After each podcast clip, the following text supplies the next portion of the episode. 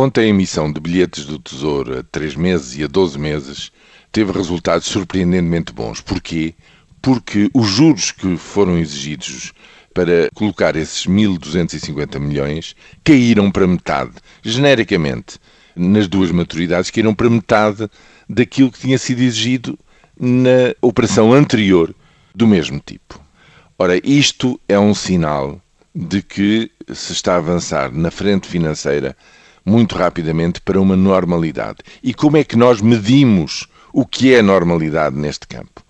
Bem, é só olhar para os outros dois países que nos estão mais próximos em termos de taxas de juro, que são a Espanha e a Itália, que se conseguem financiar com toda a naturalidade ou normalidade, se quiserem, em todas as maturidades, a curto prazo, em bilhetes de tesouro ou em obrigações de tesouro, como nós precisamos de o fazer para ir refinanciando a dívida pública, sei lá, a 2, a 5, a 10 anos. Ora, o que aconteceu nesta primeira quinzena de 2014 foi uma coisa notável, é que a diferença, nós estamos bem piores do que uma Espanha ou uma Itália.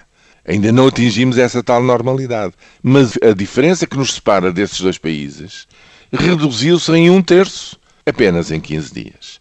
Nós temos ainda oito quinzenas à nossa frente até encerrar o programa de assistência económica e financeira, até 17 de maio. Portanto, se isto continuar, digamos, com o impulso de descida, que é como quem diz, com o impulso de redução da noção de risco de empréstimo à República Portuguesa que se está a dar nesta quinzena, então, efetivamente, quando se encerrar o programa, na frente do financiamento externo necessário por muitos bons anos ainda, evidentemente, do refinanciamento da dívida pública em Portugal, terá chegado a bom porto e terá chegado a um bom resultado.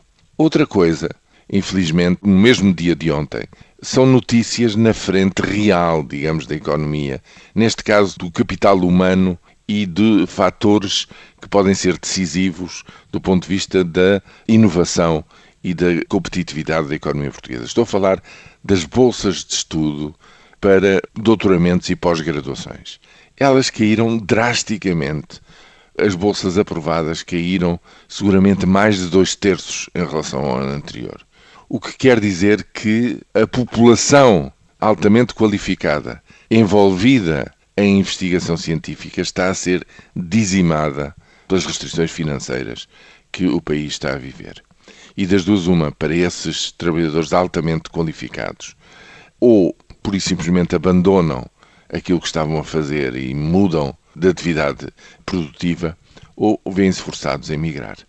E isso tem consequências a médio e longo prazo que neste momento ainda estamos muito longe de conseguir avaliar. Que sinais marcaram o andamento do dia? Porque é que Barroselas está no mapa?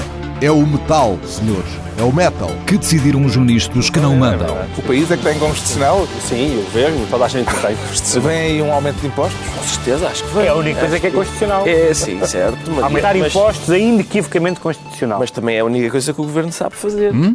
Que novas experiências saíram do tubo de ensaio? Desta vez foram 13-0. Até o busto da República votou contra. Foi um gangbang do Tribunal Constitucional no governo. Os programas da TSF estão disponíveis em podcast logo após a transmissão. Hum? Para escutar o que quer, quando e quantas vezes quiser. Está aqui uma boa notícia. Subscrição gratuita em tsf.pt/podcast. Tudo o que se passa, passa na TSF.